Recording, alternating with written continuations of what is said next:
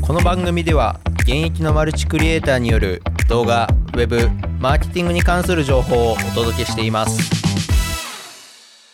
はい、えー、皆さんこんにちはマルクリ道場ポッドキャストです、えー、今回はですね、えー、今回も、えー、前回に引き続きいいファンをゲストに、えー、お招きしてまあ、前回に続いてちょっとフリーランスっていうトピックでまた話していきたいなと思います。まあ、今回の内容はちょっとまあ、えー、前回フリーランスのまあいいところというか、まあ、フリーランスの違いとかっていうところをちょっとお話ししたんですけれど、まあ、それから派生して今回はフリーランスの,、まあ、あのダークな部分も含めダークな部分メインでちょっと話していきたいなと思います。ということでですね、えー、早速始めていきたいなと思います。はい、今回もゲスト、イーファン、よろしくお願いします。よろしくお願いします。はい、えー、ちょっと前回の収録からそのまま引き続き今撮ってるんですけれど、えー、今回はちょっと、まあ、あの、フリーランスのダークな部分というか、まあ、あの、イーファン自体は、あの、フリーランス、その、本業でそのフリーランスの業務ではないと思うんで、まあ、ちょっとあの、わかんないと思うんですけれど、っていうかまあ、その世間の、あの思い描いているそのフリーランスと、実際にそのフリーランスでやってる人は実情どうなのっていうところで、ちょっとまあいいファンにいろいろ質問していただきながら、ちょっとその辺、あの、僕が回答していくっていうスタンスで、ちょっとやれたらいいなと思うんですけど、はい。ちょっとまあ、世間一般的はフリーランスキラキラ映ってますよね。多分。映ってるよね。まあなんかそうやらないとね、皆さんね 集客もできないし。ねそう、フリーランス。まあまあまあキラキラ。だよね。自由とかっていう、自由っていうワードをね、テーマにこう、キラキラ抱えていると思うんですけど。確かに。はい。なんかじゃあ、質問があれば。しますか。はい。いや、前回、地ヘド吐いてくださいみたいな。ね。で終わりましたけど。言ってましたけど。具体的にいやどどういう吐いてきたんですか？そうですね。まあ、地ヘドは実質吐いてはいないんですけど、まあ、吐く努力、はいはい、吐くほどの努力はできますかっていうのはちょっとまず最初に言いたいなっていうのがあって、やっぱりまあ、はいはい。はい、その、なんですか、フリーランスでまあ自分が、のスキルに対して、まあ報酬であったりとか、自分がやったことに対して報酬いただくので、その、やっぱりこう、フリーランスでえっ、ー、と、正社員ぐらいの収入を得たい。まあ月20万とかをやるってなったら、やっぱり最初、こう、営業とかしたりする必要もありますし、その20万もらえるだけのスキルっていうのがあったりするんですね。だから結局、その、会社員とかだと、やっぱまあ20万お給料としていただくに対して、まあ何かしらその与えられた仕事をやると思うんですけど、その20万と自分のスキルを評価されて20万って全く別物なんですよね。多分、うん、だからその新卒で入った状態のスキルとか仕事の能力だと多分20万ももうもらえないと思うんですよね。多分まあ会社からしたら、まあ言い方悪いですけど新卒って赤字社員じゃないですけどこれから教育していって長い目で見た時にこう黒字というかその利益をもたらしてくれるっていう風なので採用してると思うんですよ。はいはい。新卒はね。中途だとやっぱちゃうと思うんですけど。うん、っていうのを考えた時にそのフリーランスってやっぱりそのだから中途と同じで20万稼ぐってなったら20万分のスキルが必要だったりはするんでその何もないベースからえっ、ー、と、スキルをつけていくってなってやっぱり最初は大変ですね。覚えることもあるし、で、なおかつ、こう、スク、まあそういうスクールとかあったりはするんですけど、そうこういうスキルが学べるとか、まあプログラミングスキル、スクールとか動画編集のスクールとかあると思うんですけど、最初マイナスなんですよね、スクールとか通ったら。うんうんうん、そのスクール代もありますし、スクール代を払う上に、あの、案件とかもそのスキルがある程度ついてからってなったら、最初はマイナスなんで、そこで、まあなんか、メンタルがやられますよね、それこそ。確かにね。うん。その、自利品だもんね。自利品なんで、そのしょ、まあ、スクール通ったからといって仕事を取れるっていう保証はないので、ああ、確かに。それに、まあ自己投資できるかとか、まあした後で、わ、これ、このお金返ってこなかったらどうしようっていう不安は常にその初案件取れるまでとか継続案件取れるまではその不安はつきまとうのでまあ、そういう意味でもメンタル的にもやられますし、まあ、肉体的はどうなんですかね。まあなんかまあ、うん、まあでも、なんか夜遅くまでやったりとか、そういうのはあったりはするので、まあ、肉体的、メンタル的にはやられたりはしますよね。いや、そうだよね。うん、結構削られるよね、そういうの。うん、なんかその不確実性なところもやっぱりあるじゃない。仕事になるか分かんないことに投資するのと、ねうん、例えばスクールでもここに投資していいのかっていう判断軸とかもあるじゃん。あります、ね、ここ選んだけど、この有名なとこ選んだとか、この人めっちゃいいこと言ってたから選んだみたいなのもあるけど、はい。蓋を開けてみると微妙だったとか、うん、いいと思ってるけど、でもやっぱ仕事になるか分かんないなみたいな。はいはい、ありますね。いや、だから結局、やっぱり最初の下積みっていうのは、この、あるんで、その下積みの時が一番しんどいですね。うん、うん、僕はだから大学生の頃にまあいろいろやってて一番最初それこそあれですねなんかあの僕どっちかというと先にウェブの方で仕事としてやりだしたんですね。まあ動画の方が先触れてたんですけどその動画の方はもう趣味の段階でやってたのが多くて、仕事としてそのお金をいただきながら動画を作るっていうのが、そのウェブの方が先だったんで、お金をいただくっていうのは。はい。そう。まあでもその最初のウェブの方ってやっぱりプログラム全く僕はもう畑違いのところが入ったんでもう最初はもう実もう搾取どどっちかというと搾取されてたというかまあその最初はそのプログラマーの方と出会って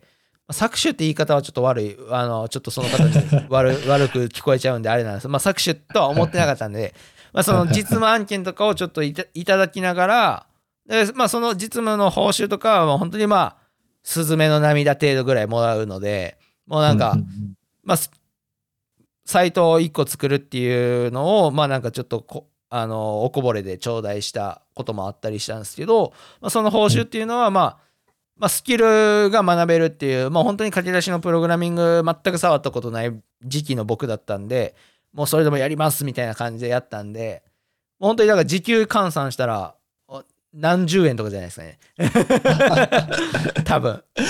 あ確かに、ね、それを耐えれますかっていうふうなところでの、まあ、地平度吐けますかみたいなちょっとニュアンスにはなったんですけど、まあ、フリーランスの最初の書き出しの頃って時給間で見てしまったらちょっとやめたくなるような単価であったりするので、まあ、まあそこからね自分のスキルがついてそのまあ自分が何提案できるというかこう受け入れる単価とかも徐々に上がってはいくので最初のその下積みのところっていうのは大変なんですけどまあそこが耐えれたらまあまあまあある程度そのフリー世間一般でフリーランスがキラキラしてるところのまあところちょっと味わえるかなって感じですかね。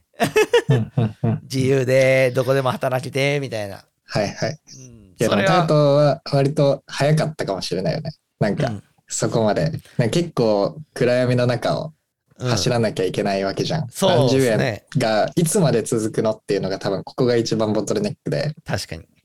最初頑張ろうと思ってたけど、うん、あこれいつまでやるんだろうみたいな、うん、結局仕事にもならないしまたこういうのにところに当たっても嫌だしみたいな、うん、確かにそうですね。だから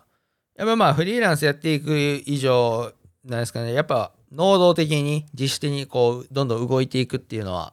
必要やったりはするんで。なんかその僕も意識してたのはその下積みの時にまあスキルはスキルとか知識は増えたんでそれをどういうふうにじゃあこう飛躍させていくかとかっていうのは考えてましたね。なんか常にこうこういう業界で常に新しいの出るじゃないですか。もうなんか1ヶ月前2ヶ月前の情報なんて古いみたいな感覚で1年前はもうだいぶ古いと思うんですよね。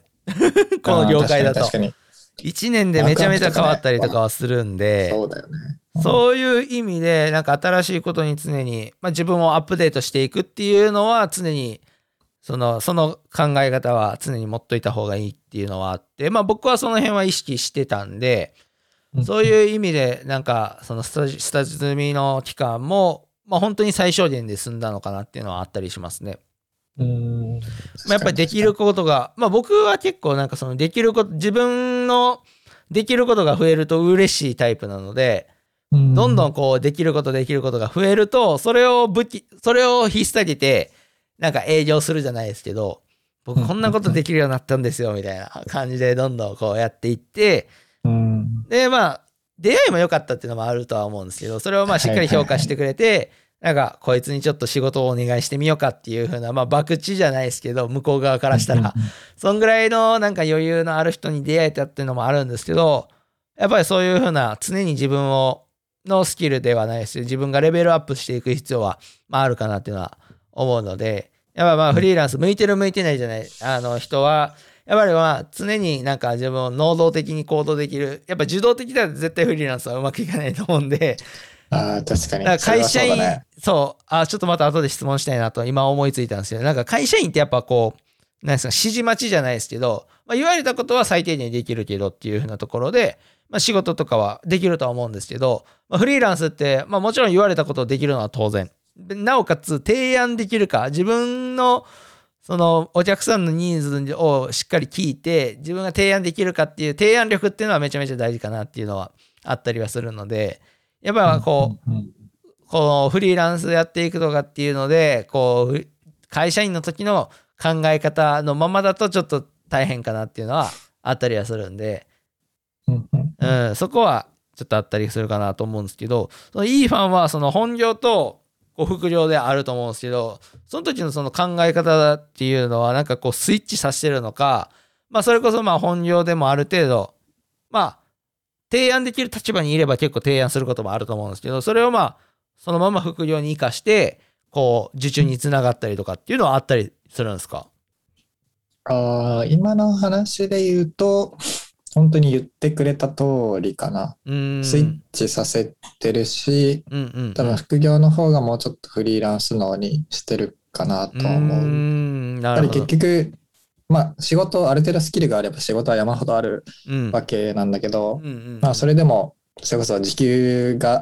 10円になっちゃうような仕事もあれば もう本当に何だろうその案件単位でお金もらってて自分のこう、うん、やりようによっては時給がまあ数万円にできるものもあったりするから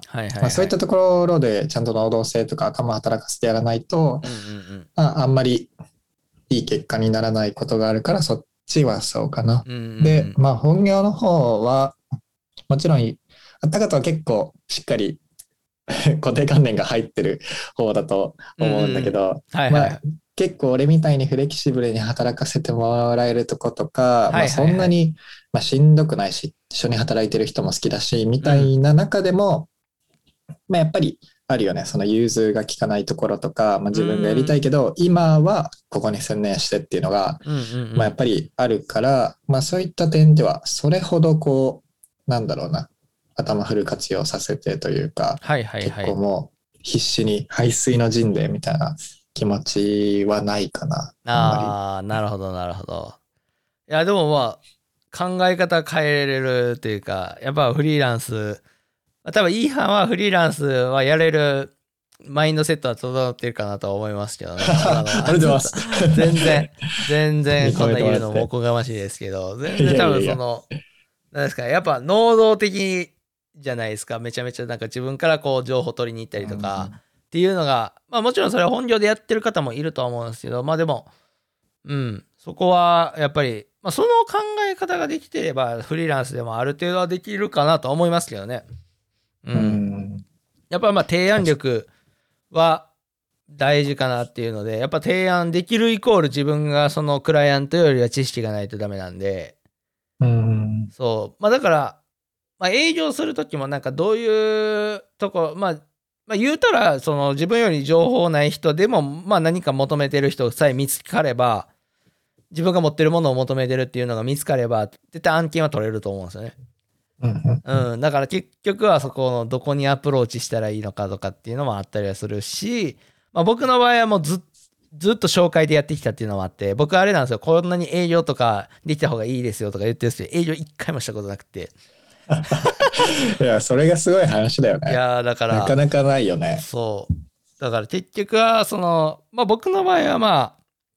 ああの一番最初につながったクライアントさんとかが良かったっていうのもあるんですけどまあでもその方に常に新しいことができるようになったらこう話して提案してそれを気に入ってくれてまたお願いしますみたいな感じにつながったので、まあ結局は提案力ってリピートにもつながるとは思うんで、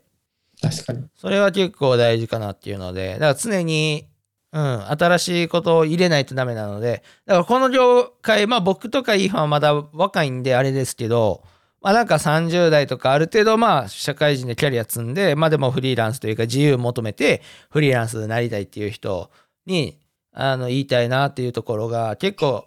まあ、どういうフリーランス業、業界に入るか分かんないですけど、まあ、僕、まあ、マルクリ道場のポッドキャスト聞いてもらってるってことは、まあ、動画とかマーケティングとか、ウェブ系やと思うんですけど、この業界って常に勉強しないとダメですよね。うん。うん。社会人になって、まあ、まあ、人にもよると思うんですけど、その新しい、まあ、学生時代ほど勉強する機会ってそんなにないじゃないですか。反復のことであったりとか、業務って。あったりするんで、まあ、慣れてきたら、まあ、その、もう流れ作業じゃないですよ。まあ、作業になってくると思うんですけど、まあ、そういうのを長年続けてきた人で、こう、だからもう30、40とかなっても、まだ学習できるというか、勉強できますかっていうのは結構ありありますよね。うんなんか、常に新しいのが出てくるんで、よくそのプログラマーの、その定年って40までとかってよく言われてたりするんですけど、まあ、要するに4、あの、そうなんですよ。言われるんですよ。要するにまあ、40ぐらいいくと、やっぱ新しいことを勉強するのがしんどくなってくるんですよね。ああ、確かになるそう。だからやっぱりプログラマーとかは、その現役でこうコード書くとかっていうのは、その40ぐらいまでで、あとはなんか管理職、プロジェクトマネージャーとか、そっちの方に移動するっていう風なところが結構よく言われてたりするんで、やっぱり、うん、常に新しいことを自分をアップデートしないといけないので、やっぱりその辺はありますね。なんか常に学習するスタンスは持てないと、フリーランスで生き残っていくためには大変かな。なるだけやったら多分簡単やと思うんですけど、生き残るっていう観点で見たら、その常に学習していきますかっていうのはちょっと僕は聞きたいですね。聞きたいですね。確かに確かに。まあでも逆に言うと、常に学習できてれば、が結構いけちゃうところもあいけると思いますね、それは。するよね。うん、なんかそれはすごい思う。なんか結局、まあその日本社会っていう中の相対評価っていうなら、うん、あんまり頑張ってない人の方が多いと勝手に思ってて、なんかそれで言うと、頑張って、まあ、ある程度こう、イシューを考えて、うん、まあそこが課題だなと思って、ちゃんと深く深掘って勉強できてれば、うん、まあそこまで結構仕事って後からついてきたりするし、うん、いい人も、まあこう、関わってくれる気はしてるけどね。いや、そうっすよね。だから、結構まあこの今の業界、そのウェブとか動画って、まあまあ2020年のその感染病で伸びた業界というか、うん、まあデジタルトランスフォーメーションですかね。かっこよく言えば DX わかんないですけど、デジタル化が進んだところで、やっぱりニーズはめちゃめちゃ爆伸びしたんで、まあ、仕事には多分、ある、ちゃんとすれば仕事はめちゃめちゃあるんですよね。まあ、実質僕もまあ実務とかいっぱい抱えてたりしてる中でこう丸くり道場とかもやってるんですけど、もう実務お願いできる人は欲しいな、欲しいんですよね。けどやっぱりしっかりちゃんとこう、なんですかね、仕事をやっていけるっていう人だと、まあ、だいぶ少なくなってきたりはするんで、うん、うん、だから駆け出しとかの人は多分結構増えてはきたんですけど、そこから生き残っていくっていうのはちょっと、そのスキル以外にも、まあそういうふうな新しいことに常に挑戦できるとか、まあ、うん、仕事、ビジネスマナー的なところとかも大事になってくるんかなっていうのは思いますよね。ああ、はいはい。うん。それで言うと、あれかもね、どういう人であったら仕事もらえるんですかって思う人がいそうだよね。はいはいはい、そうですね。やっぱりまあ。最低条件みたいな。うん。そうですよね。なんかまあ結局、そのフリーランス、まあこれからまあフリーランスになりたい人に向けて言うのであれば、なんかスキルは二の次なんですよね。動画編集スキルとか、はいはい、ウェブ、まあこんなかっこいいサイト作れます、かっこいい動画作れますっていうのは二の次で、一番は、その仕事のしやすさとかではあったりするんですよね。人間味なところっすね。結構その僕もだから去年こう業績伸ばす過程でこう外部のパートナーさんにお願いしたりすることとかも増えたんですね。で、その時に、まあ感じたのは、やっぱり、なんですかね、その、コミュニケーションがしっかり取れるかっていうのは一番大事であったりとか、基本的なところで、その、まあ、連絡とかチャットでよくしたりするんですけど、まあ、そのチャットの、まあ、返信の仕方とか、タイミングとか、なんかそういうふうな、なんかまあビジネス、最低限のビジネスマナー的なところが、やっぱりしっかりできてるかできてないかっていうのが、やっぱ仕事のしやすさにつながってくるので、結構そのフリーランスの人で、とか、まあ、スキルある人でなりがちなんですけど、あの、あもうこんこんだけの成果物ができてたん、できるんで、まあ、あとはもう、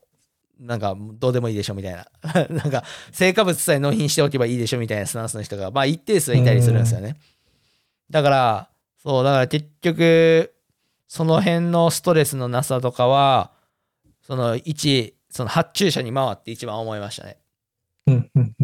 だから、こう、うん。だから本当に、まあ、スキルはあるに越したことはないんですけど、その、スキルだけではないですよっていうのはあるですね。生き残っていくためには。そのフリーランスで。フリーランスで生き残るために周りよりスキルがつけば生き残れるやろうじゃないっていう。そこはあったりはするんで、やっぱりこう、うん。そのコミュニケーションが一番大事ですね。確かに。まあなんか、ずば抜けてたら、まあ全然あるなって思うんだけど、はいはいはい、これは誰にも作れないよっていうのは、まあめちゃめちゃ単価も高くなるし、うん、どれだけ偉そうでもやっぱ、その、まあビジネスのために頼んだりするとは思うんだけど、はい、なんだろう。マジで一握りだよね。そそういや、そうっすね。てかまあ、作れるのって。うん、なんか、もう本当に人生の集大成の作品を作るとかだったら、本当に好きある人にお願いしたりとかするんですよ。その、なんか、まあ、仕事をするというか、その利益をその出すための制作とか、まあ、ホームページとか動画とか、こう広告とかに使われると思うんですけど、まあ、広告とかって、まあ、マーケティングが絡んでくると、その、やっぱりスピードとかが大事だったりとか、にはなるんで、こうなんか、クオリティよりスピードっていう風な業界だったりするので、まあ、そういう面で、なんか、もう、6割の制作物ができるとか、で、そこから修正を加えて8割に持っていくとか、まあ、10割で、しょっぱちか10割である必要はないなと思ってて、完成も。っていう風なところを考慮したら、やっぱり、だからそういうめちゃめちゃ、もうこの人にしか作れないような作品があったとしても、なかなかコミュニケーション取れないっていう人だと、よりかは、まあなんか、まあまあまあ、6割、8割ぐらいの、そのクオリティでコミュニケーション取れる人の方が、多分仕事はお願いしたくなりますね。だそういう意味ではもうこの人しか作れないっていう風なめちゃめちゃスキルがある人でも仕事はなくなる可能性はあるなっていうのをまあなんか思います。まあマーケティング業界でいれば思いますね。やっぱり、うん、多少クオリティ下がっても仕事やりやすい方がストレスないとか、気使わなくていいとかっていうのもあったりするんで、そういう意味で見たら、なんかスキルめっちゃあっても、なんかツンってしてる人は、うん、うんって感じですかね。うん。うん。まあなんか選ぶ立場になった時に、なんかすごい思いそうだよね。はい、なんか、こっちでもいいんだけどって思ったら、やっぱりこう、なんだろう、その人間味とか、そのやりやすさの方が、はい、まあその負担ってやっぱ、個人がビジネスやっていく上でやっぱ大きいもんね。いや、まあね、結構長い時間やることになるし、うん、ビジネスって。うん。あとね、あれですね、発注する側になって思ったんが、この、毎回こう新しい人探すのってめちゃめちゃ大変なんですよ。ああ、はいはい、はい、その、だから一回お願いしたことがあってうまく仕事できたら、もうそっちにお願いする方が楽なんですよね。見つけるのが大変なんで。うん、なので、うん、なんかその、多少単価が、まあその人の、まあそのスキルとかも上がってきて、単価交渉とかでちょっと上げてくれませんかって言われて、た時にでも、まあ、それでまあ、ノーって言って、その人との縁が切れるよりかは、多少上がっても、継続でもうずっとお願いできる関係性を構築した方が楽、将来的に楽なんですよね。はいはい、毎回新しい人探すってなったら、一回も仕事したことない人だと、どういう人かも全く分かんないわけじゃないですか。確かに。そう。だからそういう意味では、なんか、多少単価上がっても、リピート、継続でやってもらえる人の方が、お願いする立場からしたらめっちゃ楽なんですよね。だからそこが、だからまあ僕もその発注される側でもあるんで、その自分のクライアントさんの考え方というか思考が分かったんで、そういう意味で、こういうことをしたら仕事やりやすいだろうなっていう風な観点から物事を見て、僕はその人とクライアントと仕事するようになったら、もうリピートが止まらなくなったっていう風なところであったりするんで、ちょっとまあこれリピートテクニックではあるんですけど、はいはい、まあ、その辺、まあ、何をしたかはね、ちょっとまた別のところで話す機会は持ちたいなと思うんですけど、気になる。結局はそのリピートの方がまあ、まあ、切られたら終わりっていうあれはありますけど、でもまあリピートほどコストがかかんないことはないので、やっぱ新規よりリピートの方がコストはかかんないんで、だからその辺は僕は実際に自分が発注する側になって感じたところでありますね。うん。じゃあまあフリーランスで頑張りたかったら、はい、まあ、そんなにもうめちゃめちゃ技を極めるよりは、はい、目の前の人を大事にして、いや、そうですね。もう継続関係をもらえるようにするのが大事なのかもね。そうですね。逆にそれがあると安定するしね。安定しますね。うん。新規3、3人、3クライアントぐらい見つけれたら、もうあとはその3クライアントにどんだけ価値提供できるかっていうので、膨らましていった方が、まあいい関係は作れると思いますし、毎回だから、営業するというか、そのその、まあ営業する時にも、なんかこう、まあ不特定多数にこう営業とかかけていったりとかすると思うんですけど、その新規だとやっぱ本当にどっち側からしても素性がわかんないんで、うん、だからそのフリーランスで営業かける側にしても、この発注者さんというかディレクターさんやりにくかったらどうしようとかっていうのもあったりはするじゃないですか。ああ、あるあるある。そう。だからそういうふうな観点で見ても、もう最初に、最初にというか、まあ、例えばまあ10、10 10クライアント獲得できて、まあ、そのうち3クライアントがもうめちゃめちゃ仕事やりやすい。で、7クライアントはちょっと、まあ、いまいちだったってなったら、もうその7クライアントも切って、もう3クライアントに集中する方が絶対精神的にもいいかもしれないですね。ああ、それはめちゃめちれはあります。ちょっと単価さ、ちょっと収入が下がっても、やっぱ精神が、フリーランスってやっぱ自分が資本なんで、もうその日のモチベーションとかで左右されることもあるんで、そのパフォーマンスがですね。うんだから、やっぱりストレスをどんだけ軽減できていくかっていうのも、っていう観点を見ると、やっぱりその仕事やりやすいっていうので、あのメンタルが安定してる方が絶対いいとは思うんで。うん。確かに。そう、だからやっぱり、その有料クライアントに出会ってしまったらもう、まあ、出会うまではね、球数打って、もうダメやったダメやったみたいなんであるかもしれないですけど、まあそこはだから下積みっすよね。だからその期間が終われば、もうあとはこう、既存のクライアントに対していかにこう自分の価値を上げていけるかっていうので。そういう意味ではやっぱ自分のアップデートっていうのは必要ですよね。常に新しい提案ができるっていうのがやっぱクライアントからしたら嬉しいことだったりするんで。だからまあフリーランスのまあどうなんですかねこのダークサイドっていう風なところで言ったんですけど、まあ、ダークな部分で言うと常にアップデートしていく必要があるっていうのでまあそれがプラスというかまあそれ常に自分のスキルアップできるんやっていう思う人もいればあ常に学ばないといけないんだって思う人もいるかもしれないんで最初の下積みはやっぱ大変ですよっていうのは言いたいですね。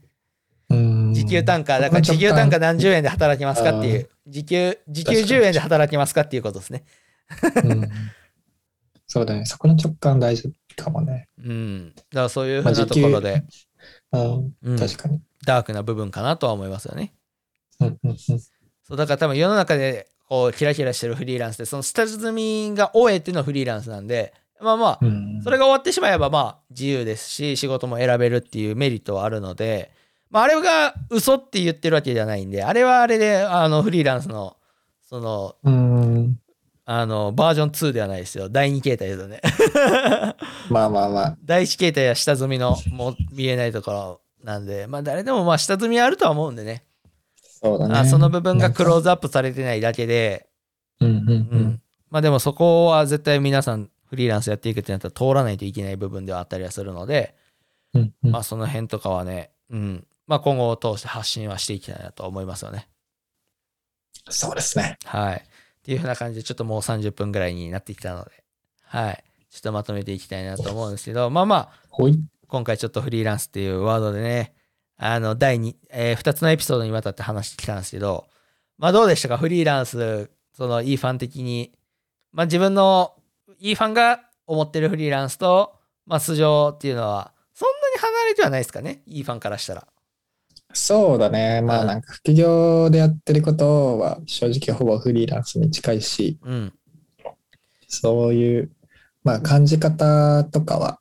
結構近いかもしれないな。ねえ、まあ、独立してなくてもその本業をやりつつ副業でこう自分で仕事取るっていうのはまあ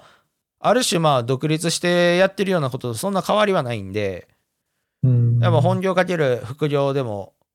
もう全然そういうふうなフリーランス的な考え方とかが、やっぱないと、その副業もでもできないとは思うんで、やっぱりまあ、うん、副業をまず、や、しっかりこう、回り出したら、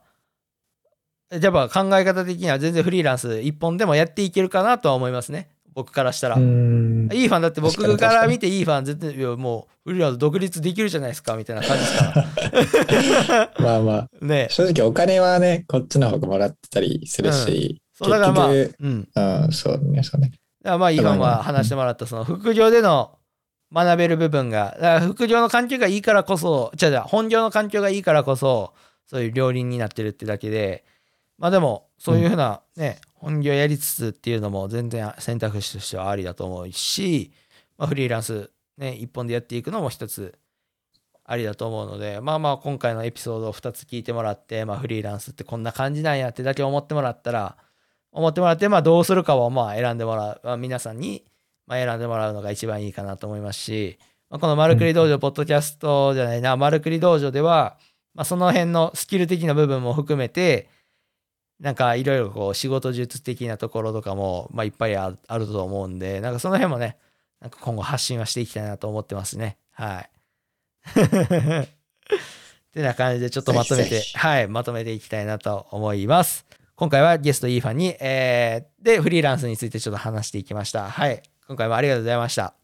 りがとうございます。はい。ということで皆さんいかがだったでしょうか、えー、今回ですね、えー、まあフリーランスっていうトピックでワードでまあ2回にわたって話していったんですけれど、まあそのフリーランスが言い悪いとかっていうのではなく、まあそのフリーランスってこういうもんだよっていうのを知った上で、まあ皆さんもフリーランスっていう選択肢を持つのはめちゃめちゃいいかなと思うので、ちょっとね、この2回にわたって、まあフリーランスのまあライトな部分とダークな部分をちょっとね、お伝えはしていきましたっていうところで、まあまあ、もしね、皆さんがこうフリーランスでやっていくっていうのが、まあ考えてるのであれば全然こういうふうな僕で良ければね、全然相談も乗ったりはしてるので、ぜひね、ちょっとな、あの、いろいろこう、まあ質問投げていただいたりとか、そういうふうな、あの、LINE アットとかでね、えー、相談会とかもやってるので、まあ、ぜひちょっとコンタクト取ってもらったら嬉しいかなと思います。はい。ということで、えー、今回は、えー、第2回、2エピソードにわたってフリーランスで、え、話してきました。ということで、えー、今回も最後まで、えー、ごご清聴いただきありがとうございました。はい。それではまた次回のエピソードでお会いしましょう。最後までご清聴いただきありがとうございました。マルクリ道場では複数のスキルを掛け合わせて世の中に価値を生み出すマルチクリエイターの育成をしています。動画制作、ウェブ制作、マーケティングに関する情報を YouTube、ブログ、SNS を通して発信しているのでチェックしてみてください。それではまた次回のエピソードでお会いしましょう。